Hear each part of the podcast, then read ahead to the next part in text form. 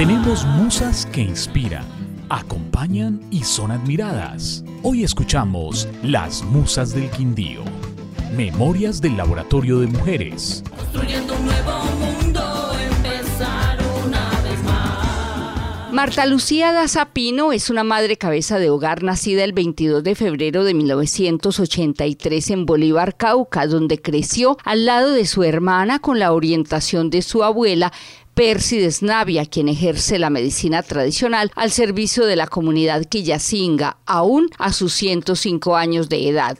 Esta indígena aprendió a los pocos años de vida el valor de la tierra, del trabajo honrado, de la importancia del cultivo de la coca que utilizan en rituales para que los espíritus les guíen y les permitan leer la palabra. Marta Lucía Dazapino careció de la compañía de unos padres en un territorio indígena en Bolívar, de donde tuvo que salir huyendo desplazada por actores armados ilegales, muy joven y con dos hijos pequeños. Para esta mujer indígena la vida no ha sido fácil.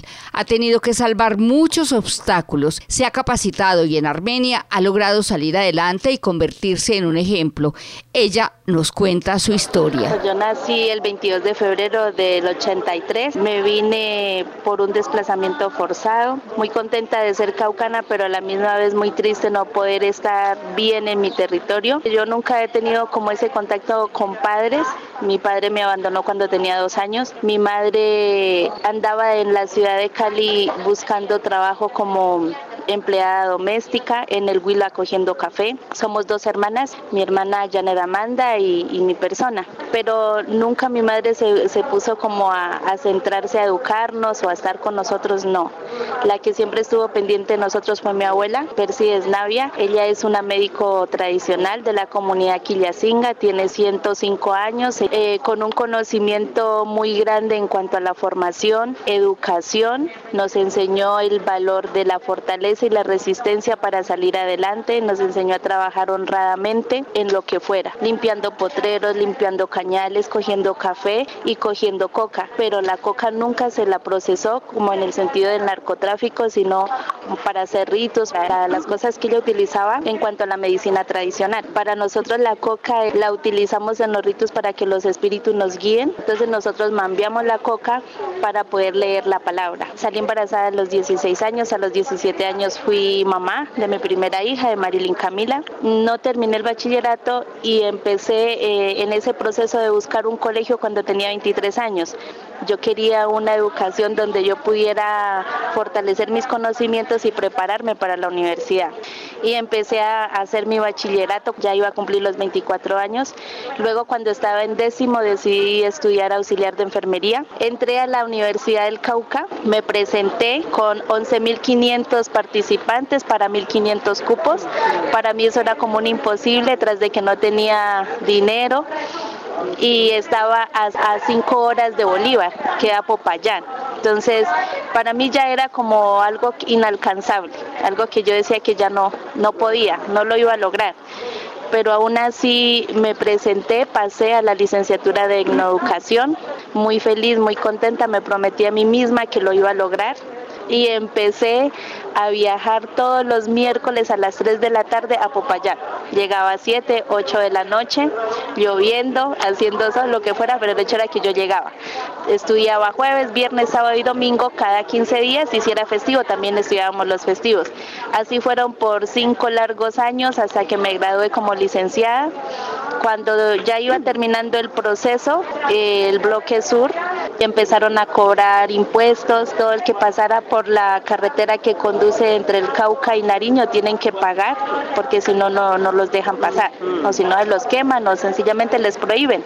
Entonces una tarde de un sábado que yo voy al municipio, al corregimiento de San Lorenzo a visitar a mi abuela, mientras dejamos la moto afuera y mi hijo la iba a entrar, ahí fue interceptado que mi abuela y mis tías eh, hicieron que no se lo llevaran. Eh, yo tenía que presentar a mi hijo en una vereda que se llama La Chorrera a las 6 de la tarde el día martes y yo decidí salir del territorio con mi hijo, aunque hacían dos años antes eh, también me interceptaron en la carretera en la moto y se me quisieron llevar a Marilyn Camila, a la mayor. Yo la saqué también y la envié aquí a Armen. Ella vino sola a, este, a esta ciudad, pasó mucha hambre, pasó muchas necesidades, donde un amigo de Bolívar que me dijo que vivía por acá y que vivía cerca de la terminal y que él me arrendaba una pieza.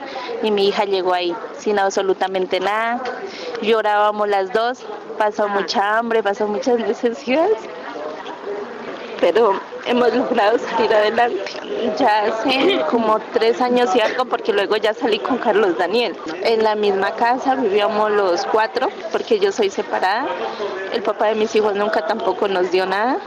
siempre fue en esa lucha de mi sustento para mis hijos. Yo vendí frutas, vendí rellenas, vendí longanizas, empanadas, arepas, cebolla, papas, hacía aseos, lavaba ropa y salía adelante. Eh, Marilyn Camila ya está en sexto de biología pura aquí en esta universidad y Carolina está haciendo gerontología. Carlos Daniel en este momento se devolvió para Bolívar porque él no se acostumbra en la ciudad. Él dice que, que esto es como la selva de cemento y que él aquí no es feliz. Los hechos ocurrieron en el corregimiento de San Lorenzo y él está en Bolívar, donde hay policía, donde hay ejército, está terminando el bachiller. Ese desplazamiento que ha generado en su vida esos riesgos, esos peligros, esa angustia de sacar sus hijos de allá y de no verlos que les va a pasar algo, ¿qué ha cambiado en su vida? Bueno, fue muy duro cuando yo llegué a esta ciudad porque ya no era uno ni dos, sino que ya éramos los cuatro en una ciudad que no conocíamos porque Camila, a pesar de que ella llegó primero, ella no conocía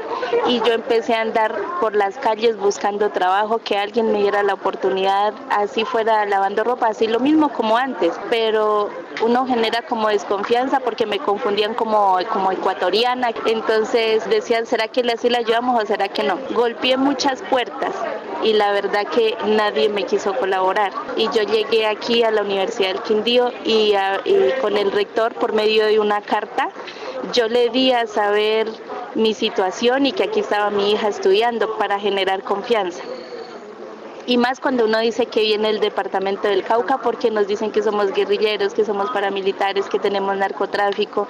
Entonces es como que nos ya venimos enmarcados con esa como con esas malas cosas. Víctima de desplazamiento en el Cauca y la revictimizan aquí ubicándola como una persona peligrosa. Sí, yo sentía eso y me lo y me lo decían de una manera como para que yo lo entendiera. Entonces yo le di a conocer mi situación al rector y el rector muy amablemente me citó aquí y, me hicieron una entrevista. Eh, traje los documentos míos, todo, todos mis estudios, mis experiencias. Gracias a Dios tengo muy buenas recomendaciones porque yo he trabajado en hospitales, en clínicas, en ancianatos, entonces eso me sirvió mucho. Y él me hizo una cita con el señor decano, con el doctor Jorge Luis, él me hizo la entrevista y me dieron la oportunidad. ¿Qué hace en la Universidad del Quindío? Ellos me contratan a mí por cuatro meses para reemplazar a la que encarga del laboratorio de simulación ellos me dijeron cuatro meses te podemos colaborar y de ahí ya tienes que mirar qué vas a hacer. Entonces yo le dije, claro doctor, lo que sea, así me toque barrer, limpiar monte, lo que sea, pero lo importante es que yo necesito dinero para poder comprar mis cositas porque no teníamos nada. Solamente salimos como con tres vestidos cada uno y no, no traíamos nada más. Y les gustó mi trabajo y, y me dejaron ahí en el laboratorio de simulación clínica y ahí estoy hace dos años y medio. Lo que yo hago es preparar los equipos para que los estudiantes de medicina y enfermería practiquen eh, su profesión. Entonces ahí es donde ellos comienzan sus primeros pasos a mirar cómo es que tienen que atender, cómo tienen que saturar, todo, todo lo que tiene que ver con el ser humano. ¿Y la educación dónde se quedó?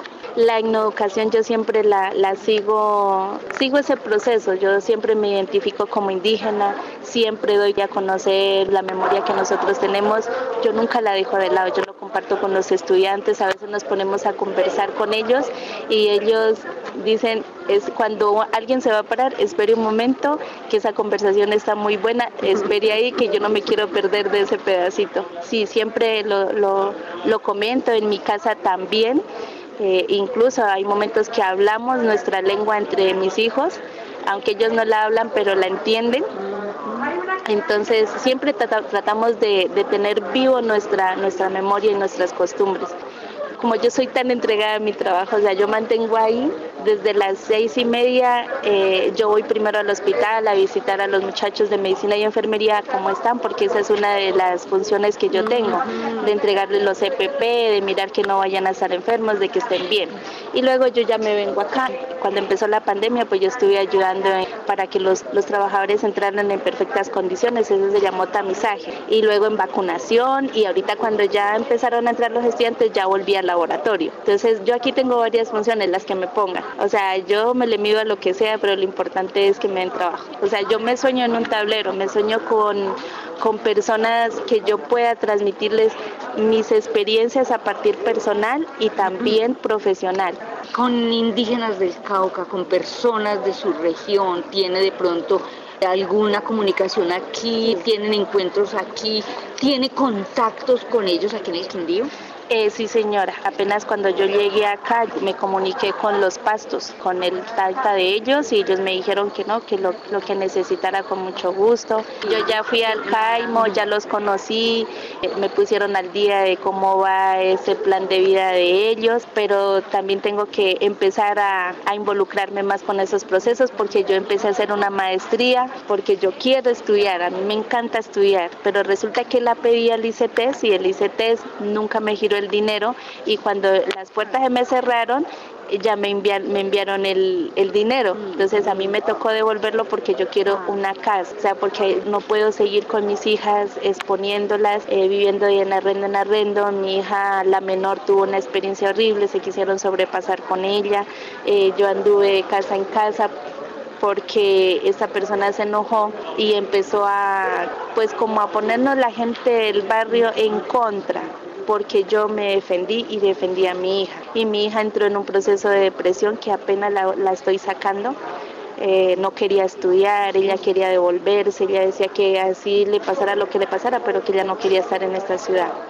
Entonces la convencimos, el doctor Jorge Luis Duque, el decano me colaboró mucho, igual que la secretaria, y la logramos enganchar a que siguiera estudiando y ahí vamos. Marta, todas estas experiencias dolorosas, tristes, ¿para qué le han servido en este momento? para fortalecerme y seguir adelante. O sea, yo pienso que eh, este camino que se llama vida nos trae muchos obstáculos, pero que siempre tenemos que levantarnos con, con ese ánimo de continuar y que en la mañana se presentan los problemas, pero en la tarde van a ver las soluciones. Y de eso me he pegado yo, que las buenas personas, Dios y el universo siempre nos va a proteger y que nos va a poner en el camino personas que nos van a ayudar a seguir adelante. Y aquí en el Quindío eso es lo que yo he encontrado, personas buenas, de buen corazón, que me conocieron, me dieron esa oportunidad de que me conocieran y, y aquí me tienen trabajando. Entonces eso me llena como de mucha satisfacción de seguir de seguir, que así como hay personas que nos rechazan por nuestra cultura, por nuestros orígenes, hay personas que, que sí nos dan la, la mano y nos ayudan a, a continuar. ¿Cómo se ve en dos años? El decano me dijo que en cinco años él me iba a ver una persona diferente y en dos años yo quiero mirar a mis hijas graduadas, quiero yo también continuar, yo quiero, estoy estudiando trabajo social, estoy en primer semestre, porque la idea no solamente es ayudarme a mí, sino también ayudar a otras personas que se encuentran como en esa laguna que no pueden salir. Y me veo como una profesional no para mí, sino para una comunidad. A las víctimas del conflicto como ustedes, ¿qué les dice en este momento cuando usted ha logrado salir adelante, dar los pasos en el sentido correcto? Yo les digo que no hay que encerrarse, hay que salir a buscar esas oportunidades. Solo que tenemos que ser atrevidos, arriesgados y, ser metidos, pero bien metidos. Por lo menos en este caso yo fui bien metida, metida con el rector, metida con el decano y también nuestro comportamiento. Que no nos recomienden, sino que nosotros mismos nos recomendemos y que nos digan, le confiamos lo que sea porque usted es una persona responsable. Yo pienso que es eso, el compromiso como persona, ser responsable, ser honesto, ser eficaz y no tener pereza para nada, sino lo que toque, sin importar si tiene título o no, lo importante es uno servir. Somos pobres a veces de, pensamiento, más no de lo material. Somos ricos, vivimos en un país donde si buscamos las oportunidades ahí van a estar. Marta, eh, por lo que veo usted ha hecho un uso eficiente de la malicia indígena. Sí, señora. Me he arriesgado no solamente a pensar en ese sueldo y pasar necesidades. Yo aquí vendo quesos, yo vendo cumis, yo vendo cucas y me las traen del Valle del Patía y de Popayán. Entonces también estoy dando a conocer los productos del Cauca, que no todo es guerra, no todo es coca ni narcotráfico. Nosotros también tenemos cosas buenas, que producimos cosas buenas. ¿Es feliz, Marta? Sí, realmente soy muy feliz. Yo no me canso de decirle al universo gracias. Marta Lucía Dazapino es una mujer que cambia sus lágrimas por la dulzura de su sonrisa para contar con orgullo que es una indígena caucana que no se deja amilanar y que sigue avanzando y poniendo sus conocimientos ancestrales y académicos al servicio de la comunidad.